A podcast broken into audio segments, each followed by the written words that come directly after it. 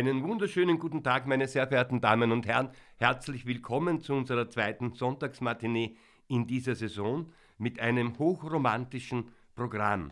Am Pult steht ein Mann, den ich wohl nicht näher vorstellen brauche, denn Leopold Hager ist bereits Geschichte geworden sozusagen, aber eine äußerst lebendige Geschichte. Er feierte am 6. Oktober seinen 88. Geburtstag und er ist als Dirigent frisch und jung geblieben, da, dass man nur so staunen kann.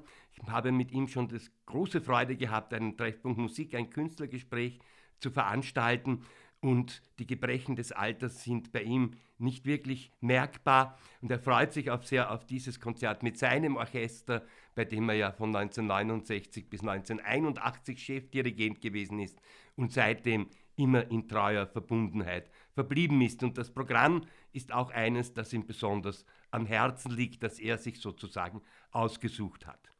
Er arbeitet zusammen im zweiten Teil mit der deutschen Starsopranistin Hanna Elisabeth Müller, die bei den Salzburger Festspielen, aber auch in der Wiener Staatsoper immer wieder große Erfolge feiert. Und sie wird dann die vier letzten Lieder von Richard Strauss interpretieren. Und damit verknüpft sich gleich einmal eine Bitte, die ganz wesentlich und wichtig ist. Leopold Hager hat diese vier letzten Lieder und dazu dann noch mehr in Bezug gesetzt zu der fast 60 Jahre vorher entstandenen Tondichtung Tod und Verklärung von Richard Strauss. Und es soll zwischen den beiden Stücken keine Pause geben. Also es muss eine kurze Generalpause geben, aber ich ersuche das Publikum ganz inständig, da nicht hineinzuklatschen. Es soll einfach fast attacca pausenlos weiter musiziert werden und bei der Sängerin können Sie sich dann auch nachher noch für Ihre Leistung bedanken.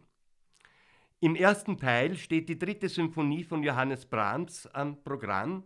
Die hat er im Sommer 1883 großteils komponiert in Wiesbaden. Das war damals seine Sommerfrische.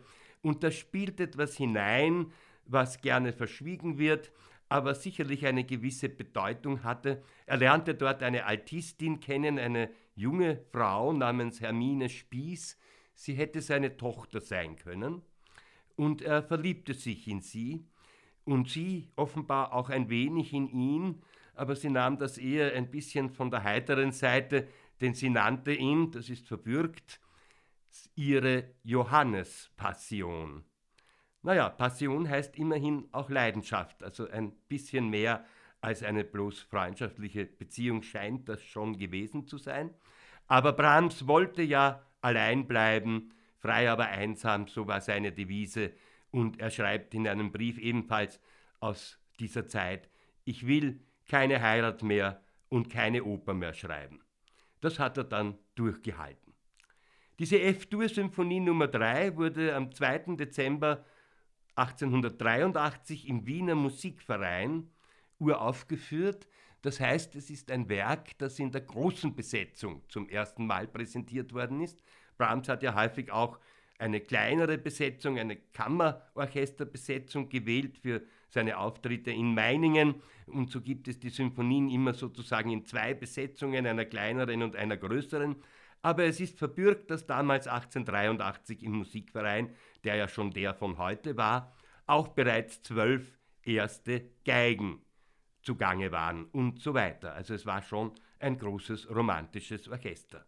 Natürlich haben die damals auf Darmseiten gespielt und natürlich gab es bei den Bläsern noch ältere Formen von Instrumenten.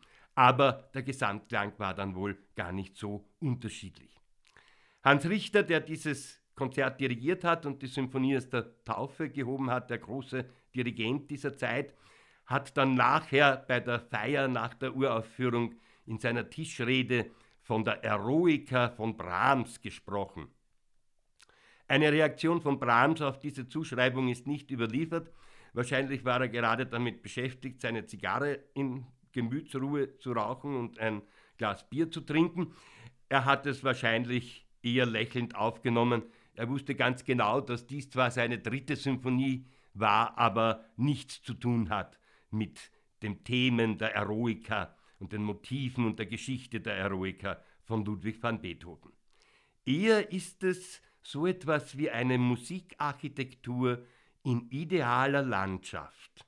Und wahrscheinlich hat Clara Schumann, seine Lebensfrau, seine Lebensfreundin, in ihrer brieflichen Reaktion auf die Partitur, die er geschickt hat, eher das Richtige getroffen. Sie sprach da, sie schrieb da von einer klingenden Waldkapelle, ja sie vermeinte das Rinnen der Bächlein zu hören und sogar das Spielen der Käfer und Mücken. Es ist eine Natursymphonie, nach der zweiten, die ja auch als Wörthersee-Symphonie bekannt ist, die zweite von Brahms. Er liebte die Natur, er ging ja sehr, sehr gerne wandern, nicht Bergsteigen, aber wandern in Wald und Wiesen, in idyllischen Landschaften in Deutschland und auch in Österreich natürlich. Und auch rund um Wiesbaden war damals wohl noch genügend Gelegenheit dazu, ist es wohl auch heute noch. Im ersten Satz fährt sofort ein dominantes Hauptthema aus der Musik sozusagen heraus und man kann sich dem nicht entziehen. Dieser erste Satz ist ganz nach der alten, meisterhaft beherrschten Sonatensatztechnik komponiert. Im Andante treffen wir, und ich zitiere wieder Clara Schumann, auf den Zauber des Waldlebens. Ja, wer jetzt da auch Mücken dabei haben will, der kann sie sich imaginieren aber die sind dann vielleicht eher im Finale zu finden. Es wäre interessant zu wissen, wie Brahms eigentlich zu Mücken gesagt hat, nicht? Weil von dort, wo er herkam, in Hamburg, äh, dort waren es äh, Mücken. Aber dort, wo er dann seine Wahlheimat hatte, nämlich in Wien, da waren es und sind es nach wie vor Gelsen. Ja, bevor wir jetzt allzu sehr in die Insektenkunde übergehen, kommen wir zum Scherzo. Das ist nicht als solches bezeichnet, sondern als poco allegretto und ist eigentlich eine Art Vals sentimental. Also verstehen Sie das nicht falsch, kein sentimentaler Walzer, sondern ein wehmütiger Walzer, ein Walzer, zu dem man vielleicht nicht unbedingt tanzen will, sondern sich nur ein wenig schwermütig im Takte wiegen. Und da ist Brahms ein wirklicher Ohrwurm gelungen, eine Melodie, die einem nicht mehr aus dem Kopf geht. Und das hat auch die französische Autorin Françoise Sagan so empfunden und hat ihren Roman Lieben Sie Brahms, der hat an sich nicht sehr viel mit Brahms zu tun, ist übrigens durchaus lesenswert, 1961 so betitelt, Lieben Sie Brahms. Und dieser Roman war ein Welterfolg und wurde dann auch verfilmt und das war ein wahrer Kultfilm. Ich kann mich noch erinnern, in meiner Kindheit, Jugend, den einmal gesehen zu haben. Und dadurch ist es für Brahms zu einem großen Popularitätsschub gekommen. Nicht? Diese äh, Musik, die als Filmmusik verwendet wurde und so eindringlich war, die hat viele Leute dazu gebracht, sich intensiver mit dem Komponisten zu beschäftigen. Ich kann mich sogar erinnern, dass in der Musikalienhandlung, in der, in der ich dann später tätig war, eine Kunde kam und verlangte die Filmmusik von Brahms, worauf ich ihr gesagt habe, dass Brahms leider das Kino nicht mehr erlebt hat und also auch keine Filmmusik komponieren konnte. Aber äh, als Filmmusik wurde sie eben verwendet, diese Musik, und dadurch noch einmal ganz besonders populär. Das Finale ist in Mollfarben zunächst gehalten. Es ist auch nach allen Regeln der Kunst komponiert mit einer Coda. Es gibt ein sehr markantes Motiv, welches ein bisschen etwas Magyarisches im Hintergrund hat, ein bisschen ungarische Rhythmik. Brahms hat das ja sehr, sehr geliebt. Es wird hier allerdings nur sehr dezent angedeutet und nicht so massiv verwendet wie in anderen seiner Werke. Die Symphonie endet sozusagen im Frieden. Es wendet sich alles wieder zwar nach Dur, aber was dann noch erklingt, ist eine Art Abendsegen, ist fast so etwas wie ein leises Verlöschen, aber eben sehr positiv. Die Sonne geht unter und die Nacht bricht an, aber eine Nacht, auch, aus der es sicherlich noch ein Erwachen geben wird. Im zweiten Teil dann eben zwei Werke von Richard Strauss und doch zwei ganz besondere Werke. Richard Strauss hat ja nach 1945, nach dem Zusammenbruch seines geliebten Deutschlands, hat er eigentlich nur mehr für seine Werkstatt komponiert, wie er immer wieder betont hat. Und da sind dann wunderschöne Bläserkonzerte entstanden. aber nur mehr wenig eigentlich für großes Orchester und äh, eher nur mehr Rhapsodien nach seinen Opern, die er zusammengestellt hat. Und diese vier letzten Lieder, die er zwar zunächst am Klavier komponiert hat, aber dann alle orchestriert hat. Und diese vier letzten Lieder, die gelten eigentlich als die Krönung der Gattung des romantischen Orchesterliedes, die einst von Hector Berlioz mehr oder weniger begründet worden ist und die in Gustav Mahler und eben in Richard Strauss wohl ihre größten Meister gefunden hat. Brahms spielt da weniger eine Rolle, was äh, die Form betrifft. Brahms hat ja noch äh, Stücke von Richard Strauss kennengelernt, die ihm nicht ganz geheuer waren, die waren ihm eher zu modern für seine Begriffe, aber er hielt den jungen Mann für durchaus talentiert. Richard Strauss hat Brahms sehr geschätzt, er hat hin und wieder auch Stücke von ihm dirigiert und er hat ihn auch ein wenig zitiert, und zwar im letzten dieser vier letzten Lieder.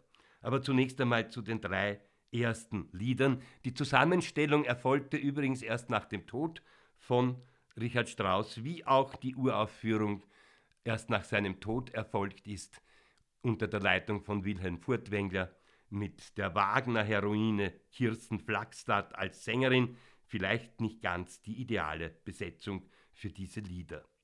Die ersten drei Texte sind solche von Hermann Hesse. Hermann Hesse war ebenso in der Schweiz wie Richard Strauss in diesem Jahr 1948. Strauss befand sich auf, einem Kuraufenthalt, zunächst in Pontresina, dann in Montreux.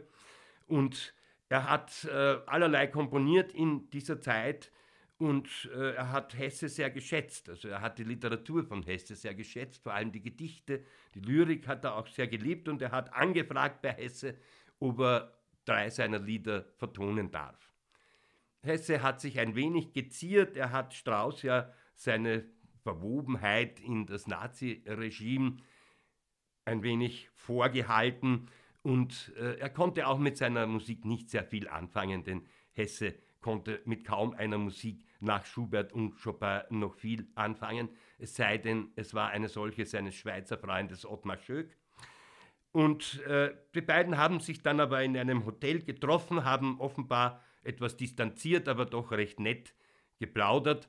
Und Hesse hat Richard Strauss als einen schönen alten Mann bezeichnet. Na, immerhin. Und er hat dann zugestimmt, dass seine Lieder vertont werden. Das war gar nicht so einfach von ihm zu erreichen, diese Zustimmung. Wie er sie dann gehört hat, war er wieder sehr verhalten und sagt, ja, das ist schon irgendwie meisterhaft gemacht und wunderbare Farben, aber es fehlte ihm ein wenig die Substanz, was auch immer er sich darunter vorgestellt haben mag. Bei Strauss liegt die Substanz ja sozusagen im Klang. Er war einer der größten Klangmeister und Klangzauberer aller Zeiten und hier nimmt er noch seine ganze Kunst zusammen sozusagen und führt sie zu einem weiteren Höhepunkt. Man könnte die Partitur für großes Orchester eigentlich als eine Darstellung zeitloser, klassisch-romantischer Schönheit bezeichnen. Die Sopranstimme wird umhüllt. Der Text muss gar nicht unbedingt verständlich sein, das ist sehr schwer, das so zu singen, dass man es auch noch versteht, aber man kann ihn ja mitlesen. Und was wichtig ist, die Sopranstimme muss umhüllt werden, aber nicht verhüllt. Darüber habe ich lange mit Maestro Hager gesprochen und ich glaube, ihm wird das sehr gut gelingen. Es gibt ja manchmal Aufführungen, wo die Sopranstimme regelrecht zu einer Orchesterstimme wird, die dann manchmal auch im Orchester untergeht, aber das sollte es eben nicht sein, so schwer das auch zu erreichen ist. Frühling, das erste Lied, preist einfach die Schönheit. September, das zweite hat eine heitere Gelassenheit. Beim Schlafengehen das dritte Hesselied, nun der Tag mich müd gemacht, fast sprichwörtlich geworden, der Anfang, ist ein unglaublich feines Gewebe um tonale Zentren. Strauss, der ja als junger Komponist an die Grenzen der Tonalität gegangen ist, tut es hier so, sozusagen noch einmal, aber wie in einer Art von höherer Harmonie. Im Abendrot dann ist das Abschiednehmen, ist sozusagen die letzte Frage und dieses Abendrot ist ein Gedicht von Josef von Eichendorff, einem der deutschen Romantiker, der wohl am meisten von so vielen großen Komponisten vertont worden ist. Seine Lieder legen das ja auch schon sehr nahe in ihrer musikalischen Grundstimmung. Ja, und hier gibt es jetzt die schon angedeuteten Zitate. Hier gibt es ein etwas verwandeltes, schwer erkennbares Zitat im Hauptmotiv, welches in etwa dem Hauptmotiv oder dem Beginn des deutschen Requiems von Johannes Brahms entspricht, aber vor allem im Solohorn das Motiv der Verklärung aus der symphonischen Tondichtung Tod und Verklärung, die Richard Strauss 1888 bis 1890, also ungefähr 60 Jahre vorher, komponiert hatte in der Zeit, in der er mit seinen symphonischen Tondichtungen zu den bedeutendsten modernen Komponisten dieser Zeit, damals vor der Jahrhundertwende, gehört hat. Tod und Verklärung. Und ich bitte Sie jetzt noch einmal, nach den Liedern nicht, nicht zu klatschen. Es wird hoffentlich ja auch kaum möglich sein, da der Maestro mehr oder weniger sofort mit Tod und Verklärung weiter musizieren will und die Sängerin wird in aller Ruhe sich in die rückwärtigen Reihen setzen und dann nachher sich natürlich auch noch gerne verbeugen. Also bitte hier nicht hineinzuklatschen. Es folgt also Tod und Verklärung, inspiriert von einem Gedicht eines heute vergessenen Dichters Alexander Ritter, in dem ist von Welterlösung und Weltverklärung die Rede. Da können wir durchaus auch an den Zeitgenossen Gustav Mahler und seine Welterklärungssymphonik denken, die allerdings nicht so handfest ist wie die Welterklärung von Strauss, sondern eher ins Spirituelle geht. Allerdings ist diese Tondichtung Tod und Verklärung eines der spirituellsten Werke von Strauss. Eine Largo-Einleitung, eine Solo-Violine, Holz und Harfe zeichnen nach, was Sie auch im Programmheft finden, nämlich die Situation eines Sterbenden. Eines offenbar schon alten, aber sterbenden Menschen, welcher noch leiden muss, bevor er stirbt, dazwischen sich aber in seine Vergangenheit, in seine Jugend zurückträumt, das Todesmotiv, das ja auch im letzten der letzten Lieder aufgetaucht ist, ist ein pochender Rhythmus des Herzens. Die Erlösungsidee lässt uns natürlich durchaus an Richard Wagner und Tristan und Isolde denken. Der Mann wird dann sozusagen in seinem Traum noch einmal Jung zeichnet sich ein bisschen schon das Heldenleben, später kommende Heldenleben, diese Tondichtung ab. Die Schicksalstonart bleibt C-Moll. Das Ende ist allerdings in tröstlichem G-Dur und er tritt hinüber, dieser Mensch. Man kann sich durchaus auch eine Frau heutzutage darunter vorstellen, in eine Atmosphäre einer durchaus sinnlichen Lyrik, einer Zwischenwelt, und wer weiß, was dann noch kommt. Wenn Sie nach dieser wunderbaren Musik des Abschiednehmens ein paar Tage später Lust haben, sich in Vitalität und Energie musikalisch zu stürzen, dann besuchen Sie bitte unser Zusatzkonzert am 16. November am Mittwoch im großen Saal des Mozarteums, wo die Bläser des Mozarteum Orchesters ein Brasskonzert unter der Leitung des jungen Dirigenten Tobias Wögerer musizieren werden und wo es unter anderem die Carmen Suite nach der Oper von Bizet und die Bilder einer Ausstellung nach Mussorgsky und Ravel allerdings in einer Bläserversion geben wird. Also äh, da können Sie dann wirklich sinnesfrohe Musik genießen. Wir würden uns freuen, Sie dabei wiederzusehen.